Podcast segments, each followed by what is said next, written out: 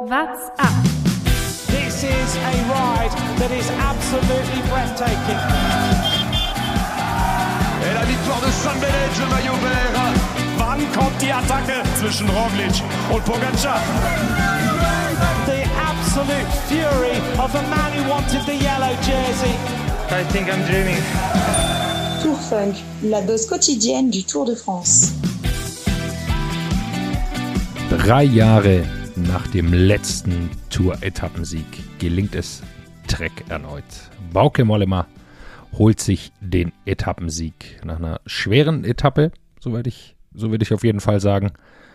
Und äh, absolut verdient, nachdem wir schon gesehen haben, wie viele Kilometer in der Ausreißergruppe verbracht hat. Aber das wollen wir gleich noch besprechen, ob es wirklich verdient war. Mein Name ist Jonas Bayer und ich bespreche es heute mit Thomas Gerlich. Hallo Thomas.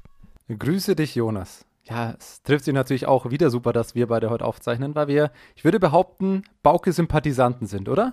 Also ich Ah, weiß noch, wie du dich bei seinem das. Mehr als Lombardier Sympathisant. Sieg, also da kam das ganz lange Bauke in die WhatsApp-Gruppe. Er ist, er ist schon ein cooler Typ irgendwie, oder?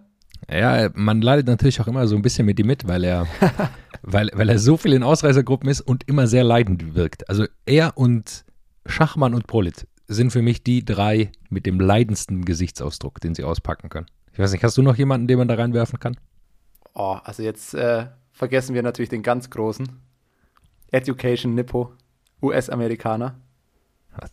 Wen meinst du? TJ Van Garderen? Nein. Warte, wie, wie, wie heißt er denn?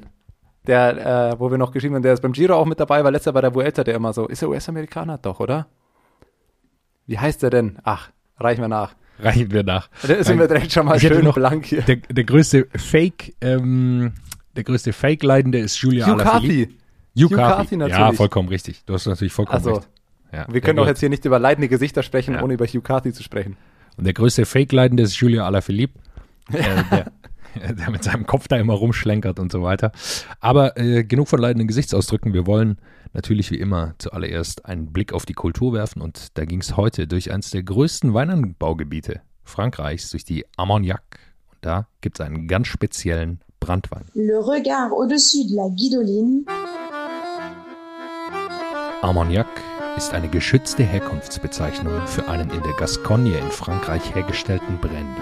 Grundlage für Armagnac sind Weißweine, die in erster Linie aus den Rebsorten Uni Blanc, Baco Blanc, Colombard und Folle Blanche gekeltert werden. Der Wein wird in gekupferten, geschlossenen Brennblasen durch einen einzigen Brennvorgang destilliert. Hierin besteht der Unterschied zum Cognac, der nach der Methode der Destillation Charentais zweimal in aufeinanderfolgenden Durchgängen gebrannt wird. Die hohe Qualität, die handwerklich einwandfreie Herstellung, die strengen Reglementierungen, der Export in immerhin 132 Länder und die im Gegensatz zu Cognac deutlich geringere Produktionsmenge würden den Armagnac eigentlich zu einem begehrten Luxusprodukt prädestinieren. Tatsächlich aber leidet er seit den Nachkriegsjahren unter deutlichen Prestigeproblemen. Damals war er besonders begehrt und verzeichnete eine extrem hohe Nachfrage, was schließlich zu einem Verfall der Qualität, zu einem Ruin des Image und dem Bewusstsein der Verbraucher dazu führte, Ammoniak als kleinen oder schlechten Cognac anzusehen. Eine Ansicht, die teilweise noch heute vorherrscht. Weltklasse. Das ist, das ist so stark. Also ich höre dir eh schon gerne zu, aber wenn du dann noch über Wein sprichst, also da geht mein Brandwein, mein poetisches Lieber. Herz auf. Du hast wohl Oder nur auf meine Brandwein, Stimme Entschuldigung. geachtet, nicht auf den Inhalt. Doch, doch, äh, ich muss tatsächlich, ich war ein bisschen abgelenkt. Ich dachte immer, Ammoniak ist ein Putzmittel. Ich glaube, du meinst Ammoniak, nicht Armagnac. Oder Ammoniak, ja. Ach, Ammoniak, man kommt gleich durcheinander. Ja, es ist wild. Aber äh, ich, ich, ja, ich höre einfach gerne zu. Komm. Zurück, zu, zurück zum Sportlichen. Carcassonne nach Quillan, die heutige Etappe, 184 Kilometer lang. Am Anfang, wir hatten gestern schon drüber gesprochen, Thomas, ähm, gab es harten Kampf um die Ausreißergruppe. Wort von Art hat es probiert, es ging mal eine Fünfergruppe weg, unter anderem mit äh, Anthony Turgis. Die wurden immer wieder eingeholt und dann kam es an der ersten Bergwertung am Col du Bac, kam es dann zu einer, zu einer Ausreißergruppe. Vorne eine kleinere Gruppe, unter anderem mit Michael Woods, der um die Bergpunkte gesprintet ist, auch jetzt ins Bergtrikot gefahren ist. Dann Zusammenschluss zu einer größeren Gruppe, unter anderem mit Patrick Konrad, mit dem wir am Montag mal wieder sprechen werden. Bauke Mollema war dabei, Mattia Cataneo, also ähm, über die Stärke werden wir gleich noch diskutieren, ähm, wie stark die war. Die sind auch immer so gehalten worden bei circa vier Minuten, also es war nicht ganz sicher, ob sie durchkommen. Irgendwann hat, dann, hat man dann gemerkt, dass UAE eigentlich wenig Interesse hatte und Bauke Mollema dann mit einer Attacke äh, in der Abfahrt raus, ist dann alleine gefahren, hat über eine Minute Vorsprung gehabt, hat die Minute dann gehalten über den letzten Anstieg, den Col de Saint-Louis und ist dann mit über einer Minute ins Ziel gerollt. Und so hat er sich seinen Etappensieg geholt, seinen zweiten bei der Tour de France. Sehr, sehr stark. Ich freue mich ja für Bauke. Ich muss tatsächlich sagen, ich finde es krass. Also hättest du mich gesagt, hättest du mich gefragt, wann hatte Trek den letzten Etappensieg? Ich hätte nicht gedacht, dass drei Jahre her sind. Also ich hätte gesagt, gut, ja, letztes Jahr kann ich mich jetzt an auch gerne erinnern, aber da wird schon einer dabei gewesen sein. Seit schon Degenkolb bei der Roubaix-Etappe. Und das ist ja gefühlt auch schon wieder eine, eine kleine Weile her.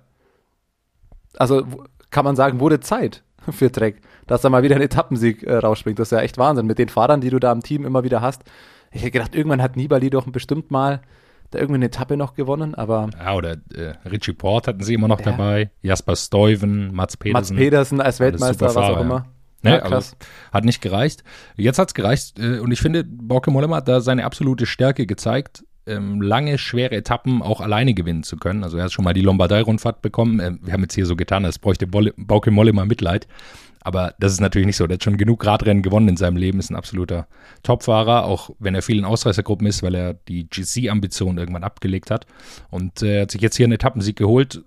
Schon auch beeindruckend, dass ihn wirklich niemand mehr zurückholen konnte. Ja, das hat mich überrascht, aber es war schlau von ihm, weil er hat ja in dieser, es war jetzt keine krasse Abfahrt, aber es ging schon bergab äh, wo er ja attackiert hat, also bei hohem Speed, hat er bestimmt auch ein bisschen Risiko genommen, weil ich glaube, wenn es in den Berg gegangen wäre, der letzte, der auch schon auch steil war, gerade am Anfang, ähm, ich glaube, dass es da wahrscheinlich nicht geklappt hätte, weil die Fahrer, die sonst noch in der Gruppe war, würde ich behaupten, am, am Berg in den Steigungen vielleicht stärker sind als er. Deswegen war es aus seiner Sicht zum genau richtigen Zeitpunkt die Attacke gesetzt. Da irgendwie eine Abfahrt, halbwegs im Flachen, dann waren sich natürlich mal wieder alle nicht ganz einig, äh, wer führt jetzt nach und so weiter. Dann hat er sich sofort 30, 40 Sekunden, glaube ich, rausgefahren oder fast schon eine Minute, bis es in den Berg ja. ging. Und das, das reicht ihm er dann. Er ist bei 1,30 unten in den Berg reingefahren und dann ja. hat es gereicht. Dann waren sie sich auch wieder nicht einig. Ähm, ja. Sind da dann in der Vierergruppe irgendwann gewesen. Cataneo, Konrad, ähm, Iguita und der vierte, weiß ich jetzt nicht. Woods? Woods, genau. Und da ist das Problem, dass sie sich dann auch nicht einig waren, äh, wer jetzt hier die meiste Führungsarbeit leisten muss.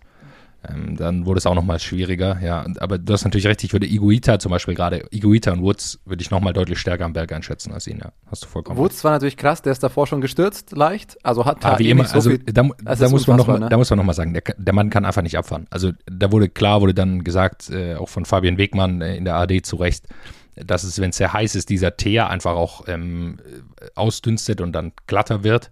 Aber äh, da muss man sagen, es stürzt einfach immer Michael Woods. Und die anderen hatten überhaupt keine Probleme in dieser Abfahrt. Also ich habe sonst niemanden gesehen. Dann muss man einfach sagen, ja gut, da Michael Woods, äh, irgendwann muss es lernen mit Abfahren. Immer Pech ist auch Unvermögen. So ungefähr. Könnte man es dann vielleicht zusammenfassen. Ich sehe es wie du. Also äh, ich, man kann auch sagen, ja, bitter und Pech und alles, aber wenn es dann immer wieder vorkommt, ähm, weil das, glaube ich, kam Bauke entgegen. Und ich würde auch sagen, Konrad Higuita, die haben sie ja dann auch immer wieder mal noch attackiert am letzten Anstieg. Wenn die noch in der Gruppe gewesen wären, glaube ich, hätte Bauke da wahrscheinlich schlechter ausgesehen. Bei Rainer Berg, glaube ich, sind die anderen vielleicht noch einen Ticken stärker. Aus seiner Sicht dann, dann absolut stark gefahren. Konrad da letztlich den, den Sprint aus der Dreiergruppe noch gewonnen. Also er auch echt, echt sehr gut unterwegs, muss man sagen. Also um, ähm, jetzt der zweite Platz bei der Etappe. Insgesamt einmal ist er schon siebter geworden. Echt gut. Also läuft viel zusammen. Er war gut drauf. Man muss ähm, glaube ich, ein weitere, eine große weitere Stärke von Bauke Mollema ist, dass er, er hat schon wahnsinnig viele Grand Tours hinter sich und er leidet nicht so wie die anderen. Also Patrick Konrad, äh, so gut er ist und er hat auch schon, ist ja schon aufs Gesamtklassement letztes Jahr gefahren beim Giro, aber der Bauke Mollema kann das sehr gut wegstecken, diese, diese Etappen. Er war ja schon sehr viel in Ausreisergruppen und in der AD wurde auch darüber gesprochen, aus meiner Sicht auch zu Recht, dass er sich auch Hoffnung machen kann auf den kämpferischsten Fahrer der Etappe, der Tour, auch wenn der meistens an Franzosen geht, muss ich mal ehrlich. Äh, da ist nicht immer die objektivste, die objektivsten Entscheidungen. Aber es ist sicher eine Möglichkeit für ihn und man hat einfach gesehen, dass er dann sehr gut treten kann und auch sich selbst quälen. Also er sieht ja nie äh, zufrieden aus auf dem Rad, aber da sah er schon sehr, er hat schon auch sehr gelitten, weil es ein, ein ziemlich steiler Anstieg da war am Col de Saint-Louis. Ich glaube, die größte Geschichte war dann tatsächlich, dass äh, Guillaume Martin ähm, in dieser Ausreißergruppe war. Ich Zwei weiß nicht, Gewinner heute, ja. Wie, wie, wie, wie hast du es gesehen, dass er es da reingeschafft hat? Also gut für ihn, ich glaube tatsächlich, dass er da, also er hat noch den, den guten Vorteil, dass er schon einfach genug Zeitrückstand hat, um wirklich wem da gefährlich zu werden. Aber auch noch nicht so viel, dass es für ihn, also dass es auch nur noch um Platz 15 oder so geht. Er ist jetzt letztlich auf Platz 2 vorgefahren, hat jetzt immerhin eine Minute gut eine Minute Vorsprung auf ähm, hier Uran, Wingegaard, Carapaz und so weiter. Ja, er wird im Zeitfahren noch was verlieren, aber jetzt steht er erstmal ganz gut da. Also wenn man sagt, schauen wir mal nur auf die Top 10 vielleicht, da hat er jetzt, ähm, Mattia Cataneo ist auch einer, der sich heute jetzt noch auf Platz 10 gefahren hat, der da dem, der heute gut Zeit nochmal äh, gut gemacht hat, der vor allem auch ein sehr starker Zeitfahrer ist. Also der kann sich auch noch berechtigte Hoffnungen machen, da vielleicht noch ein, zwei, drei Plätze zu klettern, wenn es gut läuft. Aber Guillaume Martin steht jetzt erstmal auf Platz 2 und selbst wenn er im Zeitfahren zwei, drei Plätze verliert, für eine Top 10 Platzierung kann es am Ende auf jeden Fall reichen, wenn er jetzt nicht noch äh, groß einbricht. Er ist jetzt am Berg jetzt auch nicht der Allerstärkste und ist jetzt auch nicht immer top mitgefahren. Aber wenn man sich überlegt, ich habe mir jetzt allein die One-Two-Etappe zum Beispiel nochmal angeschaut, da ist er, hat er jetzt auch nicht ganz so viel Zeit verloren und ähm, ist zumindest noch vor Ben O'Connor zum Beispiel ins Ziel gefahren, der momentan auch noch in der Top 10 ist und so weiter. Ihm fehlt so ein bisschen was noch auf ja, Bilbao und so weiter und er wird im Zeitfahren verlieren, aber erstmal steht er jetzt auf Platz 2, also für ihn heute ähm, ja, vielleicht der Gewinner, wenn man aufs GC schaut, weil sonst ist ja eigentlich nicht viel passiert. Ich hätte tatsächlich auch noch erwartet, dass an diesem letzten Anstieg ja vielleicht nochmal irgendwer attackiert, irgendwer nochmal was versucht, aber also ich habe gar nichts gesehen, oder? Da hatte keiner wirklich Interesse. Nee, äh, also UAE hat direkt vor dem Anstieg auch noch Scherze gemacht, äh, haben sich mit Wasser abgespritzt, also die wussten schon, dass da nicht mehr viel von ihnen zu erwarten ist. ich habe nicht ganz verstanden, warum kein Team nachgefahren ist. Also es, ich verstehe mal nicht, warum, warum sollte man Martin einfach Zeit schenken. Also ja. warum sollte man, das will mir oftmals nicht in aber Kopf. Ich, aber welches Team soll nachfahren? Ich glaube, Movistar fährt nur hinterher, wenn Carapaz weg ist. Wahrscheinlich. ja. Nee, aber so, sonst muss man überlegen. Alle, die da sonst sind, Luzenko, also Astana, Bora für Keldermann, Ineos für Carapaz, Wingegaard, Jumbo, Education First, die wissen alle, dass sie den im Zeitfahr Zeitfahren noch holen und auch am Berg mindestens gleich gut oder eher besser sind als Guillaume Also ich glaube, dass er da einfach nicht als ganz große Gefahr gesehen wird. Und sonst wüsste ich nicht, welches. Und das Team De Koenig hatte halt noch Mataneo mit drin vorne, äh, Cataneo mit drin. Also, welches Team hätte nachführen sollen? Das ist Ein, vielleicht die Frage. Ich weiß auch, in, Movistar, aber in, in unserer WhatsApp-Gruppe ging es auch hoch her mit Cataneo. Der ist auch so, so, weit vorne, hauptsächlich, weil er so viel in Ausreißergruppen ist. Ähm, ja. Muss man auch dazu sagen. Also, es ist auch kein GC-Fahrer. In dem Sinne, der ist ein guter Mann jetzt, fährt eine gute Tour, aber äh, Quickstep hat nicht den, das Ziel, mit ihm in die Top 10 vorzustoßen, auch wenn er jetzt, wenn jetzt die Chance auf jeden Fall da ist. Ähm, du hast natürlich vollkommen recht, dass sie ihn wahrscheinlich nicht so als Bedrohung sehen. Ich sehe es trotzdem nicht so ganz, warum man das einfach zulassen sollte. Also ja. äh, bei einer Etappe wie Ben O'Connor, als der gewonnen hat, da war es auch gar, gar nicht so einfach, da hinterher zu fahren, weil nicht mehr so viele Leute da waren. Aber das war heute keine wahnsinnig anstrengende Etappe für die, für die Führenden. Und äh, da hätte man schon, man musste ihn ja auch nicht einholen, aber man hätte ihm ja eine Minute zum Beispiel wegnehmen können. Also auch Astana, ohne jetzt die Möglichkeit auf einen Etappensieg von Omar Freile zu riskieren, hätte er sagen können, ja, wir fahren da jetzt hin, dass es drei Minuten sind. Und dann ja. haben wir, haben wir ihn hinter, hinter Luzenko, weil wir wissen nicht, wie Luzenko zum Beispiel am Berg sich weiterentwickeln wird in den nächsten Tagen. Und da einfach jemanden nochmal mit ins Geschäft zu holen, verstehe ich immer nicht so ganz. Absolut. Also sehe ich genauso wie du. Am Ende sieht man, finde ich, schau mal aufs äh, Etappenergebnis und schau mal an, ab wo die Gruppe reingefahren ist. McNulty, Costa, Maika, Pogacar, viermal UAE hintereinander. Dahinter Van Bale, Carabas, Port, Castrovecchio, viermal Ineos hintereinander. Also du siehst, wie die da ins Ziel gefahren sind.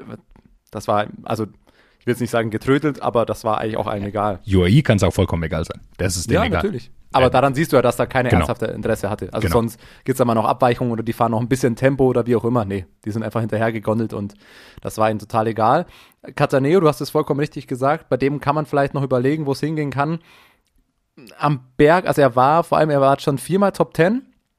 Am besten war natürlich auf der Etappe nach äh, Tinje hoch, da ist er Zweiter geworden. Das würde ich jetzt aber auch nicht ganz als die ganz große Bergetappe sehen. Wie gesagt, wir haben gesagt, Colbrelli ist da noch Dritter geworden. Ähm, da war auch Guillaume Martin noch, äh, ist auch nur 30 Sekunden hinter Cataneo reingefahren, weil Tinje einfach zwar ein ewig langer, aber jetzt nicht der ganz harte Anstieg ist. Ihm kommt auf jeden Fall das Zeitfahren entgegen, da ist er Achter geworden. Du darfst das, das Wetter nicht vergessen in Tinje. Ja, das absolut. ist ein, ein großer, großer ein Punkt auch da. Ja, absolut. Ähm, beim Zeitfahren ist er Achter geworden, also da fährt er noch, ist dasselbe Zeit zum Beispiel wie Richie Pott gefahren, schneller als Luzenko und Uran und so weiter. Also das kommt ihm schon entgegen, aber ja, es auf Platz 10, also vielleicht kommt er noch auf 9 oder 8, aber ja, ich sehe jetzt nicht, dass er da einen ganz großen Sprung machen wird. Dafür hat er zu viel Zeit bisher gehabt und ab jetzt ist halt wieder auch in einer Position, wo er wahrscheinlich nicht mehr ganz so viel Zeit bekommen wird, wenn er in einer Ausreißergruppe ist. Er hat einfach, er war bisher immer irgendwie auf Platz 30, 20 irgendwo. Da ist hier, es ist allen egal, wenn so einer in der Ausreißergruppe ist. Das hat sich halt ab jetzt dann auch wieder geändert.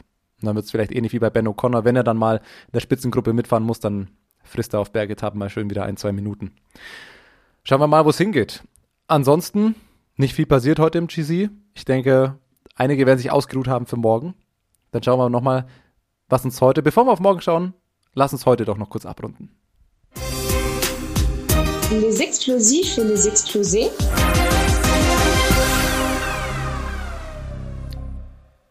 Ja, sagen wir es, wie es ist. Ausreißer ist das Gesamtpaket des Siegers. Bauke Mollema, wir würgen ihn beide. Er hat es mit seinen Ausrüstungskomponentenherstellern, hat er sich vielleicht wieder versöhnt. Vielleicht erinnern sich manche an, ah, fucking SRAM. Und er hat das schönste Fahrrad im Peloton, meiner Meinung nach. Also das neue Track, die Lackierung, das weiße Lenkerband, ich find's super. Wie findest du's? Ist kein BMC. Aber, oder? Also, Ist schon, äh, ist ein schönes ist Rad. ein Hingucker, oder? Ich, also mir gefällt's sehr gut, muss ich, muss ich schon sagen. Und aus Rutscher heute gar nichts mit der Tour zu tun, sondern mit dem Giro der Frauen. Warum, was ist passiert? Ich habe es nicht gesehen. Ja, und genau da lag der Hund begraben. Normalerweise eh schon eine dünne Berichterstattung von den letzten 15 Minuten oder 15 Kilometern. Dieses Nee, ich glaube, es heißt immer die letzten 15 Minuten. Ja, was merkwürdig ist, weil woher will man wissen, wann die letzten 15 Minuten antreten? Das sei dahingestellt. Heute haben sie die Übertragung begonnen, als das Rennen schon vorbei war. Das ist eine wahnsinnig beeindruckende Leistung und er hat natürlich vollkommen zu Recht für sehr viel Wirbel gesorgt ja, im, im Netz, wie man so schön sagt. Ist SD Works einfach zu schnell für das italienische Fernsehen? Vielleicht muss man das so sehen. Also es ist natürlich eine absolute Katastrophe und äh, ja, man, vielleicht haben sie, haben ja manche mitbekommen, dem äh, Giro der Frauen wurde letztes Jahr der World Tour Status entzogen wegen mangelnder ähm, Fernsehübertragung. Jetzt hat man dieses diesen komischen Deal, dass man immer irgendwie nur einen Teil hinten vom Finish zeigt, was ja auch irgendwie so sehr dünn ist. Und ja, man weiß es beim Radrennen, das kann sehr stark variieren. Ähm, Also ja, man kann ja einfach so, sagen- dass sie einfach zu spät eingestiegen sind. Das ist einfach, das ist einfach, dann kann man es auch lassen, ganz ehrlich. Ja, zum Beispiel Also- heute, wenn, wenn wir jetzt nur die letzten 15 Minuten der heutigen Tour de France-Etappe hätten sehen können, ja, dann hätten wir gesehen, wie Bauke Mollema alleine vorne draus wird und der Rest einfach nichts mehr macht. Also das ist, das ist halt einfach keine sinnvolle Übertragung von Radsport. Kurz zur heutigen Etappe, bevor wir weiter blicken. Äh, Warren Baggy ist ausgestiegen. Von, Und Søren Kragh Andersen. und Sören Kragh Andersen. Bei Baggy bin ich mir nicht ganz sicher, aus welchem Grund. Beide Äh, gestern gestürzt. Genau, Sören Andersen wollte ich gerade sagen, der ist auf jeden Fall gestern schwerer gestürzt, hat man gesehen, hat sich Baggy nochmal. auch. Okay, ja. Dann Also ich weiß nicht, wie stark, aber ich weiß, dass er in den Sturz gestern äh, involviert war und beim DNS ist es ja, also beim, wenn du nicht startest, ist es ja meistens, dass du einfach die Schiffwunden, Verletzungen des Vortages einfach nicht wegbekommst. Ich hatte auf Instagram geschaut, aber Warren Baggy ist einer der Kollegen, die nur auf Französisch ne, einen Text, also nicht mal einen Text, den man irgendwie in Google Translate angeben kann, sondern äh, einen Aufsager äh, per Videobotschaft gemacht hat auf Französisch. Da kann ich nicht viel mit anfangen. Ein Wort will ich dann doch auch noch zur, zur Etappe Giro der Frauen verlieren, weil ich sehe auch nur das Ergebnis, auch nur die Top 3. Die sind alle mit derselben Zeit gelistet. Das war ein Bergfinish. Ich glaube, es war eine echt sehr schöne Etappe. Also schönes Bergfinish, hätte man sich gerne anschauen können. Aber man muss es nochmal unterstreichen. Platz 1, 2 und 3 SD Works. Esche Muhlmann hat gewonnen, dahinter Demi Vollering auf Platz 3, Anna van der Breggen. Bei Pro Cycling Stats sind aktuell alle mit derselben Zeit gelistet. Ich weiß nicht, ob das stimmt, aber es ist beim Bergzeit, also bei Bergankunft einfach wieder eine Machtdemonstration. Wir haben schon drüber gesprochen, wie Anna van der Breggen beim Bergzeitfahren einfach ein paar Fahrerinnen aus dem Zeitlimit rausgefahren hat. Ja, da sind sie einfach eine Übermacht. Chapeau, muss man erwähnen an der Stelle. Das ist einfach richtig, richtig stark. Hoffentlich verbessert sich das, wenn der Giro Rosa nächstes Jahr wieder World Tour Rennen ist. Ja, da wird's Zeit. Aber ist das ganz kurz, der Giro Rosa ist doch immer während der Tour de France und nächstes Jahr gibt's ja auch die Frauen-Tour de France. Jetzt die Frage, ob es da nicht eh nochmal Verschiebungen gibt. Da weiß ich jetzt im Kalender nicht genau Bescheid. Frauen Weißt Tour du de France äh, ist ja nach der Männer Tour de France, nicht währenddessen. Aber machen sie dann Giro der Frauen und Frauen-Tour de France, also mit nur zwei Wochen Abstand? Das wäre ja auch schon wieder Ja, maximal also blöd. Ganz Werden wir genau schauen. weiß ich, we- weiß Werden wir ich uns nochmal informieren, aber ist ja dann auch erst nächstes Jahr. Ich denke, du Fantasy? bist, glaube ich, schon so. Ja, Fantasy, Fantasy will ich natürlich machen. Heute Ja. eine beeindruckende Leistung von Piefke 2373, der tatsächlich Borke Mollema zum Road Captain gemacht hat. Das Oh, sehr stark. äh, mit 847 Punkten. Äh, krasse Leistung mit über 200 Punkten Vorsprung auf dem zweiten. Also der hat einen, richtig, einen richtigen Call gemacht und äh, einen Haufen Plätze gut gemacht. Vorne weiterhin Phil ist an der Spitze. Abstand ist aber gestrumpft. Sind nur noch gute 70 Punkte. Also da wird es nochmal noch mal richtig spannend. Und auch Bergi ist natürlich mit dabei, Lukas. Der ähm, macht einen guten Job da vorne auf Platz 4. Ja, das müssen wir an der Stelle ungern auch mal zugeben, aber natürlich ein sehr starker Call äh, von Piefke. Wenn du Bauke zum Roadcaptain machst auf der Etappe, das ist einfach, dann hat man einfach Ahnung. Aber ich wiederhole meine Kritik. Bitte, wenn man Etappen gewinnt, dann lasst auch mal eine Grußbotschaft da. Das macht immer noch keiner. Ich weiß nicht warum, aber Piefke, wenn du das hörst, es wäre jetzt dein, deine Time to shine. Bevor wir auf morgen schauen, noch mal ein paar Zahlen. Stravazen.